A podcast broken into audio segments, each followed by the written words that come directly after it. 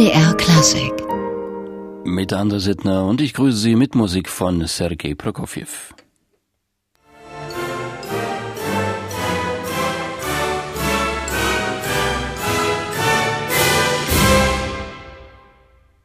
So oder so ähnlich wird's heute Abend klingen in Weimar. Da wird die Suite aus der Liebe zu den drei Orangen erklingen und einiges mehr an Musik aus dem 20. Jahrhundert. Das erste Cellokonzert von Dmitri Shostakovich zum Beispiel, Erwin Schulhoff Sinfonie Nummer 1 und das Scherzoid von Mark Anthony Turnage, dem Composer in Residence. Und eingeladen hat man sich einen echten Experten für die Musik des 20. und 21. Jahrhunderts, den Schweizer Baldur Brönnimann, der als einer der innovativsten Dirigenten in Sachen neue und neueste Musik gilt. Und wir haben ihn heute hier bei uns im MDR Klassikgespräch. Herr Brönnimann, Sie haben mal gesagt, so sinngemäß, dass zeitgenössische Musik unsere komplizierte Welt von heute eigentlich viel besser abbilden kann, als es beispielsweise die Popmusik könnte. Da fragt man sich natürlich, wieso ist dann Popmusik verbreiteter und beliebter als zeitgenössische ernste Musik?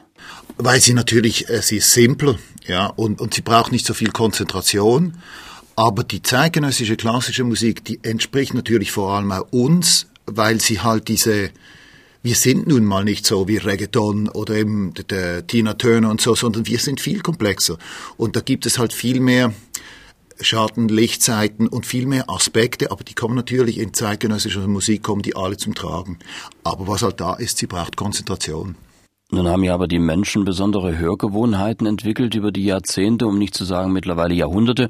Vor 150 Jahren war Brahms ja auch noch zeitgenössische Musik, aber es war vielleicht nicht der Bruch zum klassischen Höreindruck, wie das so heute ist. Es kann auch täuschen, aber damals gab es eben noch nicht diese Parallelwelten auch in der Musik wie heute den Jazz oder den Pop. Folk gab es natürlich, die Folklore und heute neigt ja dann doch alles eher zum Vereinfachen wieder zur Versimplifizierung. Die Popwelt ist da ein gutes Beispiel, haben Sie gerade gesagt gesagt, mit löblichen Ausnahmen natürlich, mögen es die Leute vielleicht gar nicht so musikalisch kompliziert in einer komplizierten Welt? Also meine Erfahrung ist eigentlich, dass ähm, das Publikum am stärksten wächst bei alter Musik und bei neuer Musik, also ganz neuer und ganz alter Musik. Man muss natürlich auch sehen, dass heute die zeitgenössische Musik natürlich nicht mehr gleich ist wie vor 30 Jahren. Also als ich noch studiert habe, wenn man da in einem Konzert mehr als 30 Leuten, Leute drin hatte, dann war es populistischer Schwachsinn, ja.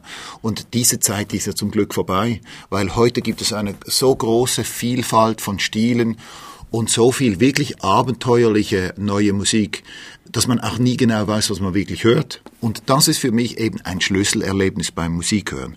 Also wir sitzen ja hier im Nationaltheater. Ja. Hier wurde Lohengrin uraufgeführt. Früher war es eigentlich das Traditionelle, dass man hauptsächlich die Musik seiner Zeit spielt. Und Stück für Stück ist halt dieses Thema der Klassiker entstanden und ist ein bisschen davon weggekommen. Aber ich finde, was heute den Konzertsälen halt manchmal ein bisschen fehlt, ist das, was die Leute tun, wenn sie in den Urlaub fahren. Man macht Windsurfing, man macht Bungee-Jumping, man will Adrenalin. Das heißt, wenn man in einen Konzertsaal geht, will man ein bisschen von diesem Abenteuerlichen, ein bisschen von diesem Unbekannten erleben. Und das bringt eben, die neue Musik bringt das in unser Konzerterlebnis zurück. Adrenalin im Konzertsaal. Nun haben Sie, Herr Brönnimann, den Lohengrin erwähnt. Damals hatte man ja den Vorteil, dass da immer auch ein bisschen was hängen blieb von der Musik. Also ein Wagner, den kann ich vor mich hinsummen, sogar ein Bruckner oder vielleicht auch ein Maler. Richard Strauss ist dann in manchen Werken schon ein bisschen schwieriger. Selbst Schostakowitsch geht da noch oft ins Ohr, aber dann gibt's moderne Musik, da bleibt zumindest bei mir so gar nichts hängen. Da geht man raus und denkt, ja, irgendwie spannende Musik gewesen, aber ich habe sie eigentlich nicht mehr im Kopf. Oder man geht raus und sagt, das war ein richtiger Schwachsinn, ja, oder das hat mir gar nicht gefallen, oder das habe ich super gefunden. Das Einzige, was man immer hat, man hat eine starke Reaktion. Und das ist doch viel besser, als wenn man in ein Konzert geht und sich gar nicht genau erinnern kann, was man gehört hat was die neue Musik, die hatten natürlich dieses Unerwartete. Und das gibt natürlich eine so eine Art Auseinandersetzung. Man kann sich auch nicht groß darauf vorbereiten. Also man muss sich dem einfach aussetzen und sich eine Meinung bilden. Und dieses, die Meinung bilden, das ist ja ganz, ganz wichtig bei der Musik, weil alle unsere Klassiker, die sind ja mal durch das durchgegangen. Ich meine, wie viele Stücke wurden in ihrer Zeit eigentlich abgelehnt? Und es ist sehr oft sind es die radikalsten Stücke, die dann eigentlich so in den Kanon übergegangen sind. Und deswegen denke ich, es gibt ja schon genug Konzerte, wo man sich nichts überlegen muss und wo man wirklich kein Risiko hat. Dann lass uns doch ein bisschen eine, dem Publikum etwas zutrauen. Und das muss ja nicht so sein in dem Sinn, dass man gegen das Publikum programmiert. Ganz im Gegenteil. Sondern dass wir das Publikum für voll nehmen und auch vielleicht mal ein kleines Erlebnis ermöglichen, das sie sonst nirgends haben. Ja, das klingt für mich aber so ein bisschen dann auch nach einer Abkehr von so rein zeitgenössischen Konzerten eigentlich. Äh, ich kann mich noch an Zeiten erinnern, da saßen in solchen Konzerten nur der Komponist und seine Anhänger und vielleicht die Familie und sonst eigentlich nicht mehr viel Leute. Äh, muss man solche Konzerte einfach nur anders präsentieren? Ähm, das Thema war, ist natürlich für mich auch, ähm, das habe ich ja selber auch erlebt, äh, durch die ganze Nachkriegszeit und die Zeit von Adorno und so weiter, ist ja auch die Sinnenfreude wurde ein bisschen halt seltsam angeguckt, weil das natürlich auch benutzt wurde, um, de, um die Leute zu manipulieren, ja. Und deswegen haben wir nach dem Krieg ein bisschen so diesen rein sinnlichen Zugang auch aus historischen Gründen abgelehnt. Aber heute ist das auch wirklich ein bisschen anders geworden. Also heute, wenn man ein, in ein Konzert geht, ist es vielleicht auch nicht mehr ganz so ein akademisches Erlebnis wie früher noch. Ja. Man darf mehr machen, als einfach über ein Stück nur nachdenken. Man darf es auch einfach erleben. Und das finde ich einfach ganz, ganz wichtig, gerade in Sachen Orchestermusik. Weil Orchestermusik lebt ja auch von diesem, von dieser Vielfalt, von der Farbe, von, von der Dynamik dieses Apparates. Und es gibt einfach heute sehr viele Komponisten, die wirklich gute Orchesterwerke schreiben. Ah, das, was Sie gerade sagten, das ist, glaube ich, auch das Problem, dieses einfach genießen oder, sagen wir mal, erleben wollen. Also Leute, die vielleicht nicht diesen erfahrenen Zugang zur klassischen Musik haben, die das Werk dann hören, dass sie intellektuell äh, vielleicht anstrengt, vielleicht nicht überfordert, aber anstrengt, die kommen ja dann eigentlich eher nicht wieder. Ja, man muss ja auch allgemein in der Klassikszene vermeiden, dass man diesen Zugang kriegt. Hier darf ich nur rein, wenn ich was davon verstehe. Also ich sehe das mal, ich habe meine eigenen Freunde oder meine Familie, die hatten ja außer durch mich haben sie keinen Bezug zur Klassik. Aber dadurch, dass sie natürlich, dass sie mich kennen, haben sie so ein bisschen was Unvoreingenommenes halt oder einen, einen Zugang halt. Und das ist ja das Wichtige. Also man, die, diese Musik, die ist ja nicht nur für Leute da, die etwas davon verstehen, sondern die ist für alle da. Und da finde ich es eben wichtig, dass man weiß, man kann auch einen Beethoven oder einen Schumann oder einen Bach hören, ohne dass man eigentlich über die Musik Bescheid weiß. Diese Werke, die sind gut genug, dass sie bestehen können. Und das ist bei neuer Musik ist das eben auch so. Man muss einfach dem sinnlichen Erlebnis auch trauen. Nun gab es ja, Herr Brennemann, in der Musikgeschichte immer so aller 40, 50 Jahre gewisse Umbrüche. Da wurde dann nicht nur teilweise das Neue abgelehnt, sondern eben auch das Alte. Wenn wir beispielsweise an Johann Adolf Scheibe denken und den alten Zopf Johann Sebastian Bach. Die moderne Musik ist ja nun seit dem Erscheinen der seriellen Musik auch schon so knapp 100 Jahre dabei, wenn man so will. Gibt's da auch diese Umbrüche, dieses auch immer mal wieder komplette Neudenken? Auf jeden Fall. Ich meine, ich sage ja oft in meinen Konzerten, also wir haben gerade kürzlich haben wir mal Dritte Bruckner gespielt und vorher ein Violinkonzert von Georg Friedrich Haas und dann sage ich ja vielen dann äh, eigentlich auch, das radikale Werk in dem, in dem Programm ist der Bruckner, ja. Weil sehr oft sind natürlich diese, diese Werke der damaligen Zeit, die sind radikal, die sind schwer verständlich und die haben die Leute damals auch nicht verstanden und so. Aber heute ist es halt auch so, das, wir sind ja da am historischen Ablauf irgendwie beteiligt. Also diese, die klassischen Werke, die gehen ja durch eine Rezeption durch, wo sich die Leute eine Meinung bilden drüber. Und das sind natürlich sehr viele Werke, also die große Mehrzahl und, und Komponisten sind da natürlich vergessen worden, ja. Zum Teil zu Recht, zu Unrecht und so, aber das ist einfach ein historischer Prozess und heute sind wir natürlich direkt an dem beteiligt. Also wir wissen nicht, was in 50 Jahren gehört werden wird. Aber wenn wir ins Konzert gehen und uns mit den Sachen auseinandersetzen, dann sind wir an diesem Prozess mit dran, an der Meinungsbildung. Und das ist ja auch was Essentielles an der Musik. Ich finde einfach, es wäre eigentlich ja absurd, wenn wir die Musik unserer eigenen Zeit ausklammern würden. Aber das ist ja dann, wie Sie vorhin schon sagten, eine Frage der Programme, ob man dann diese Musik transportieren kann, ohne dass sie dann als anstrengend oder gar störend empfunden wird im Konzert. Sie machen das, glaube ich, in Ihren Dramaturgien recht geschickt. Wie sollte aus Ihrer Sicht ein gutes Programm aussehen? Ich finde es halt immer schön, wenn man die Verbindung für, zwischen Gegenwart und Vergangenheit herstellen kann. Weil es leiden eigentlich die neuzeitlichen Werke wie auch die historischen Werke leiden darunter, dass man als Publikum nicht mehr so einen direkten Zugang hat. Und ich denke, die neuen Werke, die ermöglichen halt eine gewisse Frische im Zugang, die dann auch dem älteren Repertoire hilft. Also wenn man zum Beispiel thematische Verwandtschaften herstellen kann, dann sieht man plötzlich, dass halt vielleicht in einem Beethoven ein ähnlicher Gedanke drin ist wie heute beim Magnus Lindberg oder dass eigentlich ähnliche Problematiken oder ähnliche Denkweisen da sind, die sich halt im Laufe der Zeit geändert haben, aber die eigentlich Teil der Musik sind. Dann machen wir es jetzt mal so, wie Sie vorhin gesagt haben, und versuchen mal ganz unvoreingenommen zu erleben. Eine Aufnahme, die Sie 2017 vorgelegt haben mit Kompositionen von George Ligeti. Ja gut, das ist jetzt auch schon fast schon ein Klassiker. Ein Projekt mit dem B20 Ensemble aus Norwegen. Eine international sehr gelobte Einspielung. Hier hören wir ein Stück aus dem Klavierkonzert, den dritten Satz mit dem finnischen Pianisten Jonas Ahonen.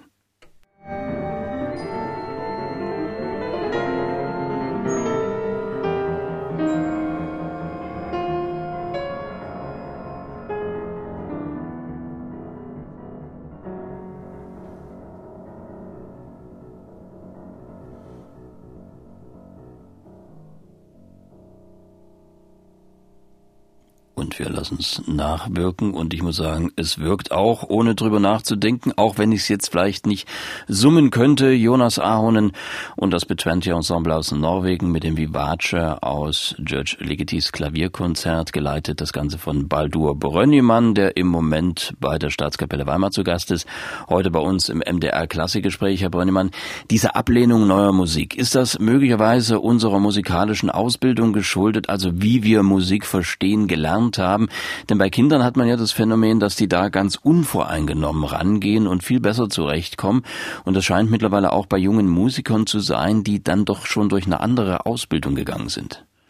Ja, das ist sicher so. Ähm, wobei ich ja immer merke, dass die neue Generation an Musikern, die wieder nachkommt, die wachsen immer eigentlich ähm, in ihre eigene Zeit auch rein. Ja, also wenn ich zum Beispiel auch im Laufe schon meiner Schaffenszeit äh, sehe, wie neue Musik angegangen wird. Ja, und kürzlich mal Gruppen gespielt von Stockhausen in, in London mit äh, der Sinfonietta und den Studenten der Royal Academy. Ich meine, die Studenten, die spielen das irgendwie wie, wie Debussy und so. Das ist für sie einfach das, das ist ein tolles Stück, ganz farbig. Die haben hier überhaupt, überhaupt keinen intellektuellen Ballast. Ja.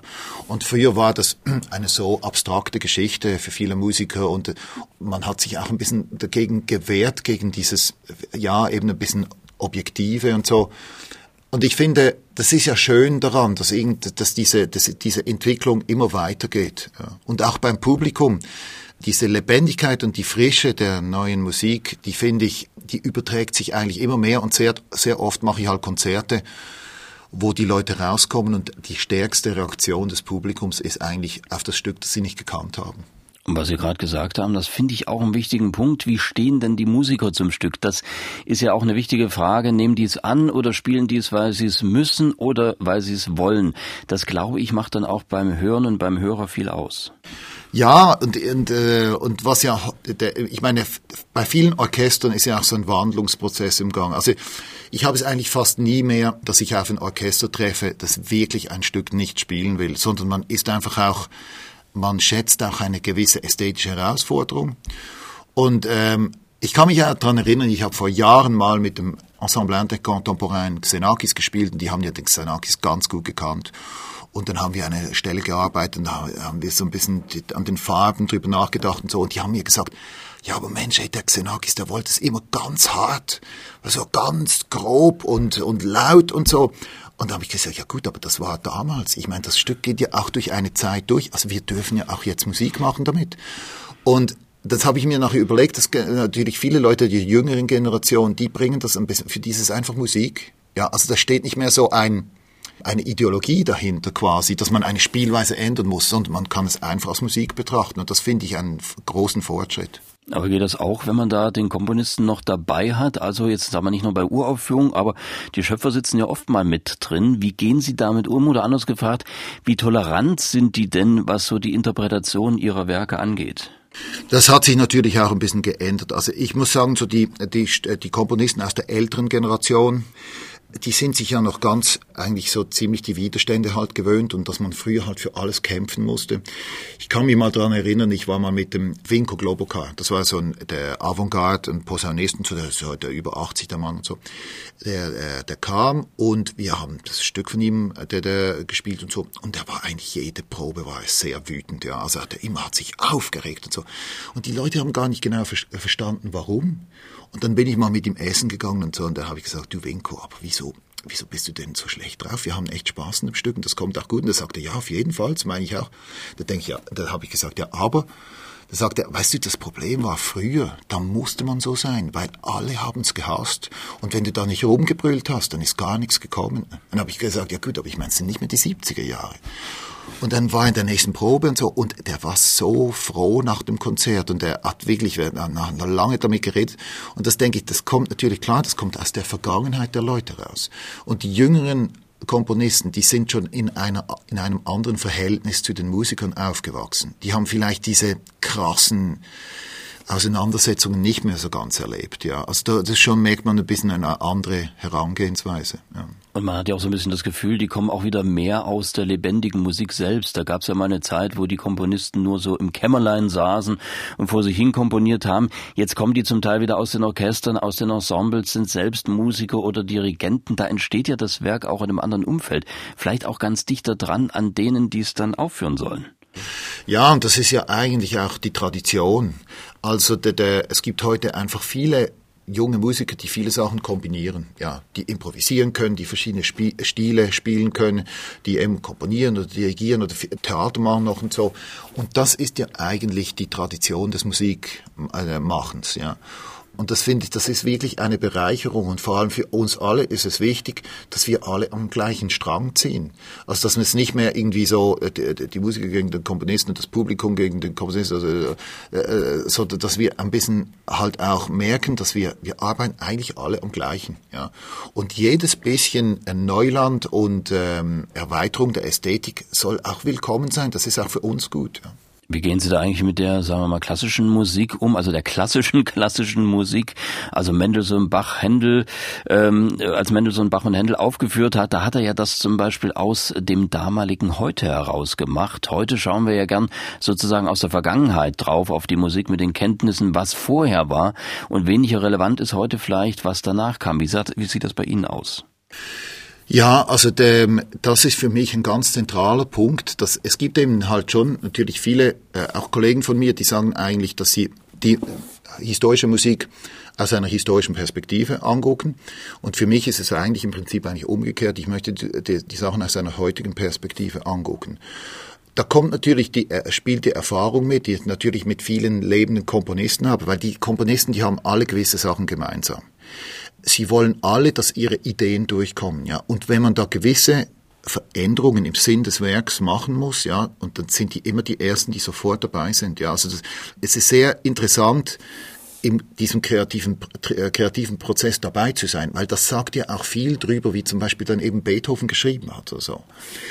Für mich in meiner Zeit ist halt so die ganze, das Thema der historischen Musikpraxis hat halt eine ganz neue äh, Klangdimension eröffnet, die an mir auch nicht spurlos vorbeigegangen ist und vor allem die halt bewirkt hat, dass man versucht hat, die Notationen wieder ein bisschen vielleicht mit weniger Ballast zu lesen, also, also einfach mehr zu, mehr zu lesen, was wirklich dasteht und in einem historischen Kontext zu sehen. Und all diese ganze Ästhetik, die hat auch an der Spielweise der, der Musiker meiner Generation viele Sachen verändert.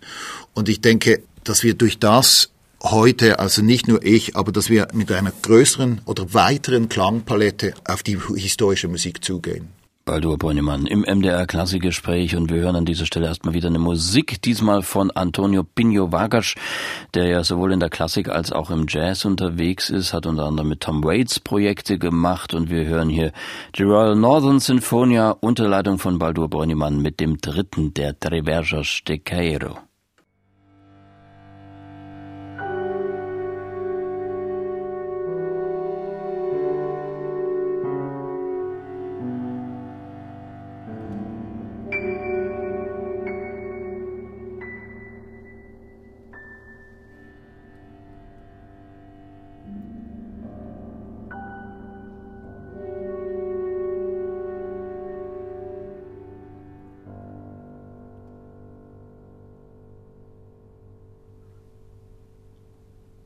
Musik von Antonio Pinho Vargas, dem portugiesischen Zeitgenossen, dirigiert hier von Baldur Brönnimann im Pult der Royal Northern Sinfonia in Manchester. Und Manchester, Brönnimann, das war ja auch mal eine Station in ihrem Leben.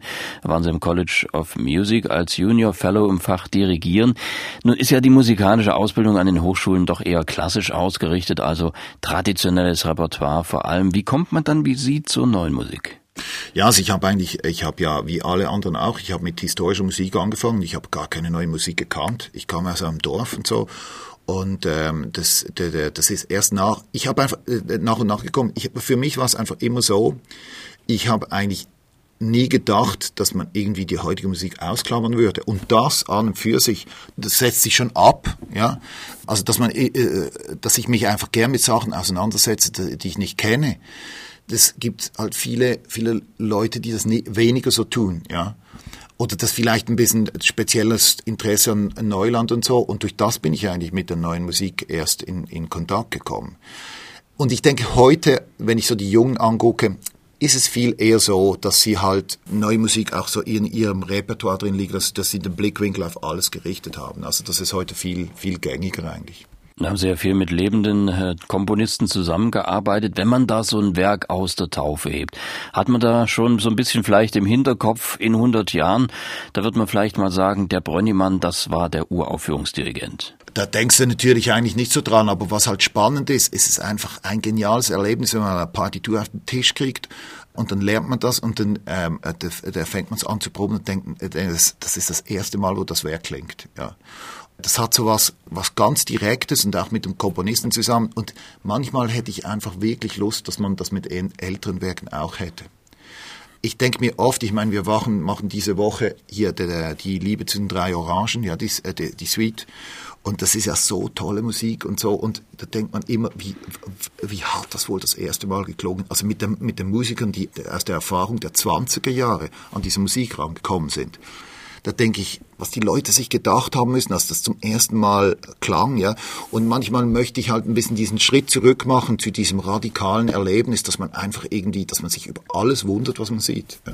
Weil man ja bei der historischen Musik auch so ein bisschen diese lange Rezeptionsgeschichte immer mit sich rumschleppt. Also zig Aufnahmen von Beethoven gibt's oder von Mendelssohn, unzählige Schriften drüber oder diverse Rezensionen, wie das klingen darf oder soll oder auch nicht. Das ist ja auch alles ungeheuer schwer auszublenden.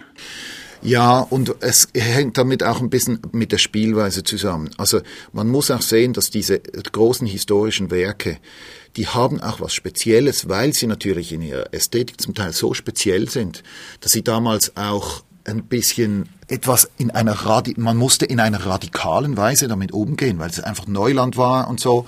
Und durch die Zeitverschiebung hat sich natürlich manchmal dann diese Radikalität ein bisschen eingeebnet, weil da machst du ein Probespiel und dann kommen die, die Orchesterstellen, jeder kennt die Werke und so.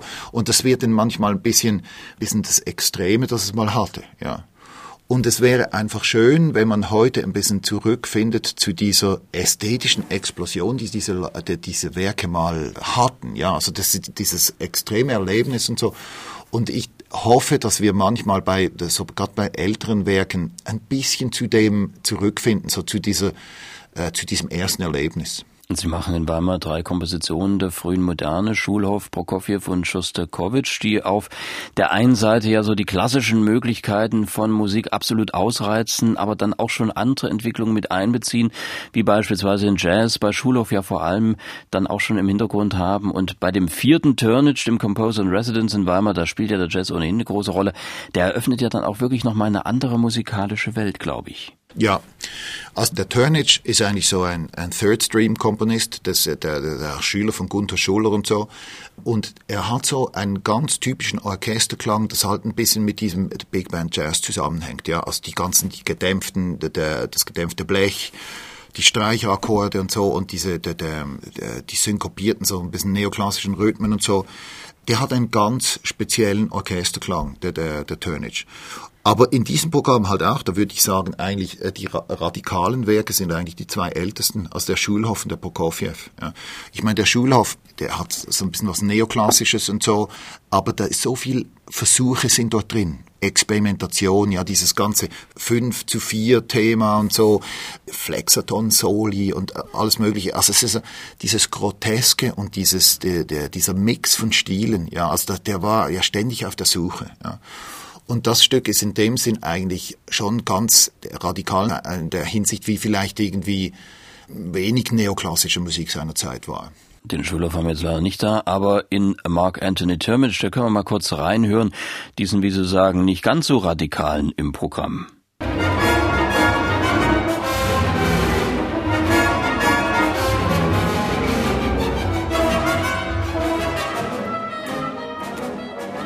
Ein Stückchen mal ein Klangeindruck aus dem Scherzoid, einer Komposition von Mark Anthony Turnage, heute Abend nochmal zu erleben beim fünften Symphoniekonzert der Staatskapelle Weimar unter der Leitung von Baldur Brönnimann. Und Baldur Brönnimann heute bei uns im MDR Klassikgespräch, der Schweizer Dirigent und neue Musikexperte. Herr Brönnimann, Sie sind ja nun mit solchem Repertoire in der ganzen Welt unterwegs.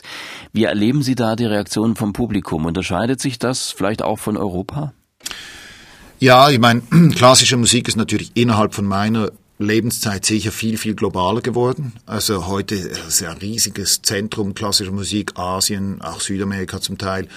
Und ich habe schon der, der, der spannende Projekte in anderen Kulturkreisen gemacht. Ich meine, wir haben Soldaten von Bernd Alois Zimmermann am Colón in Buenos Aires gespielt. Das war natürlich ein extremes Erlebnis, aber zum Beispiel in Buenos Aires gibt es natürlich ein Riesenpublikum für klassische Musik und sehr viele Leute, die ganz genau wissen, was sie hören. Das ist anders als, als zum Beispiel in Asien, wo es vielleicht weniger Tradition gibt. Ja, also in, dort in Argentinien gibt es eine große klassische Musiktradition. Aber ich habe zum Beispiel auch in Kolumbien gearbeitet mit dem Nationalorchester. Und dort ist natürlich auch, das ist ein ganz anderes Land. Die haben sehr viel eigene kolumbianische Musik, aber empfinden natürlich klassische Musik manchmal als, als etwas ein bisschen Koloniales. Und dort konnte man gegen, mit dem halt arbeiten und halt irgendwie den Leuten auch sagen, hör mal, der Mozart hat nicht nur für die, äh, für die Fürsten in Salzburg geschrieben, sondern für euch auch, ja. Und dort hatte man dann die Arbeit, wie man halt das Potenzial, das in der Musik drin liegt, für die Leute dort auch wirklich erfassbar macht. Weil in, in diesen Ländern hast du ja eine soziale Realität, die ist anders als hier in Weimar. Ja. Das heißt, die Musik dort, die hat auch eine andere Funktion innerhalb der Gesellschaft. Und deswegen, das war interessant, dort die Klassiker zu machen, weil das, für die Leute dort, das war ein das war nicht nur ein Musikerlebnis, sondern das war wirklich ein gesellschaftliches Erlebnis, wenn man sich mit der Musik auseinandersetzt. Herr Brennemann, Sie sind seit kurzem Chef des Basel, der Basel Sinfonietta. Das ist ein Orchester, das eigentlich lange Zeit ohne Dirigenten gearbeitet hat. Nun doch mit Ihnen. Da muss ja die Chemie besonders gut stimmen, oder? Ja, also wir haben, der, wir haben schon jetzt viele Sachen zusammen gemacht. Ich bin natürlich aus Basel und war 25 Jahre nicht mehr in der Stadt und so und habe das Orchester von ganz früher noch gekannt, als sie angefangen haben. Da war ich noch ein kleiner Junge eigentlich und äh, habe halt mit denen viele Sachen zum ersten Mal gehört. Ich weiß noch, als sie die Schweizer Erstaufführung der vierten Ives gemacht haben und so. Und dann bin ich halt so mit riesen Augen dort drin gesessen und habe gedacht, ja, was, das kann auch ein Orchester kann auch sowas machen, ja. Und nicht, vielleicht nicht nur die Musik, sondern auch die ganze Auffassung von einem Orchester hat sich natürlich durch die Sinfonietta geändert. Und als die mich dann angefragt haben, war das natürlich super, weil viele Sachen, was die Sinfonietta eigentlich machen möchte, das liegt natürlich auch auf meiner Schiene. Ich habe auch Lust daran, den Gedanken Orchester weiterzuentwickeln und irgendwie vorauszudenken, was in den nächsten zehn Jahren passiert. Und da sind wir natürlich, fahren wir mit der Basel Sinfonietta auf der genau gleichen Schiene. Und das Tolle ist natürlich auch, Basel ist eine eine richtige Kulturstadt, zwar relativ klein, aber dort gibt's Riesenpublikum für neue Kunst, neue Musik und so. Und dort sind wir natürlich Teil dieser Tradition. Und deswegen sind wir, glaube ich, schon ein, ein gutes Pärchen. Wenn Sie sagen, das Orchester neu denken, das versuchen ja doch aber eigentlich alle Orchester, sich zu überlegen, wie können wir uns aufstellen, um die Sachen alle in die Zukunft zu retten sozusagen. Was können wir heute neu machen, um die Leute weiter zu interessieren? Gibt es da irgendwelche Pauschalrezepte aus Ihrer Sicht? Das Wesentliche ist bei der ganzen der Verbindung zwischen Publikum und Musik einfach nur das, du musst etwas machen, das Relevanz hat für die Leute. Es ist nicht damit gemacht, dass man einfach ein Konzert macht und sich farbige Hemden anzieht. Oder dass man irgend, ich weiß nicht, ein, ein witziges Thema oder so ich denke mir immer, man muss nicht von den Leuten ausgehen, die sich schon mit Musik auskennen, sondern von denen, die noch keine Ahnung davon haben. Also wenn du am Morgen im Stau stehst, in deinem Auto, was dir dort durch den Kopf geht, oder wenn du der, der, der Kaffeepause bei der Arbeit oder der Leute, der, ein Obdachloser am Bahnhof, das sind alles Leute, die halt die klassische Musik auf irgendeine Art und Weise anspricht. Die Werke. Aber der Rahmen, in dem wir das halt angehen, muss halt auch so sein, dass diese Leute wirklich angesprochen werden können und dass das, dass das Innere, dass die Musik eigentlich zu sagen hat oder denen Leuten zu sagen hat, dass das wirklich transportiert wird. Und ich denke halt oft, dass halt dieses ganze Denken, wie man jetzt Konzerte macht und so weiter, es scheitert ein bisschen dran, dass halt die Form oder die Art und Weise, wie man klassische Musik präsentiert, die erlaubt manchmal nicht so ganz, dass alles das, was die Musik zu sagen hat, dass das wirklich rüberkommt. Ja. Und dort müssen wir dran arbeiten, dass wir Leute direkt ansprechen, weil das ist, äh, alle, die sich mit, damit befassen, ich auch und viele andere, wir wissen ja, Beethoven, Berlioz, Wagner, der Stravinsky, was dort für den Einzelnen an Inhalten drin sind. Ja. Aber die meisten Musiker, wir befassen uns einfach nur, wir denken, okay, wenn wir das jetzt noch ein bisschen schneller oder noch ein bisschen kürzer oder so spielen, dann ist das irgendwie, dann kommt das stärker rüber, aber es ist ja sehr oft auch das ganze Drum und Dran. Ja. Also dass wir die Leute wirklich zu uns einladen müssen und ihnen den Zugang zu diesen Werken ermöglichen. Und da ist eigentlich die Relevanz ist das Allerwichtigste an dem Thema. Aber wenn Sie sagen, zu uns einladen, dann heißt das für mich auch so ein bisschen der klassische Konzertsaal, der hat dann nach dieser Sicht doch noch eine Chance. Es muss also nicht unbedingt die Fabrikhalle sein oder der Bahnhof. Ja, auf jeden Fall. Ich meine, das ist ja auch, die klassische Musik, die hängt ja auch davon ab, dass man hört, was im Detail abgeht.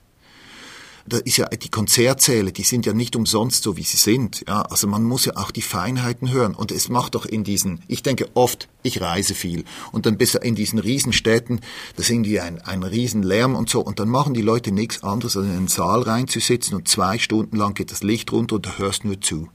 Und das ist doch ein, ein tolles Erlebnis an und für sich schon. Ja dann müssen wir nur noch halt, halt eben dran arbeiten, dass wir den Leuten einerseits die Werkzeuge mitgeben, dass sie unvoreingenommen an unsere Werke rankommen und andererseits, dass es halt wirklich für jeden möglich ist, diesen Zugang zu schaffen. Und das sage ich auch, da müssen wir auch wir dran denken halt, wie wir uns als Musiker selber sehen. Weil es kann nicht einfach sagen, äh, wir werden immer besser als Orchester, dann werden die Leute kommen. Nein, wir müssen zu den Leuten hin. Ja, wir müssen zu denen hin und mit unserer Überzeugung und Motivation sie zu den Werken führen, weil die Werke sind für sie da. Das war ein schönes Schlusswort. Baldur Brönnemann war das heute im MDR Klassikgespräch. Heute Abend ist er nochmal zu erleben in Weimar beim fünften Symphoniekonzert der Staatskapelle. Dann mit der Suite aus Die Liebe zu den drei Orangen von Sergei Prokofjew, dem Cellokonzert Nummer eins von äh, Dmitri Schostakowitsch mit Maximilian Hornung, der ja auch schon hier bei uns als Gesprächspast war bei MDR Klassik. Die erste Sinfonie von Erwin Schulhoff und natürlich der Composer in Residence mit seiner Komposition Scherzoid Mark Anthony Turnage. Heute 19.30 Uhr 19.30 im Deutschen Nationaltheater in Weimar. Und wir hören jetzt noch ein bisschen rein in den Schostakowitsch ins erste Cellokonzert zum Auspendeln sozusagen. Musik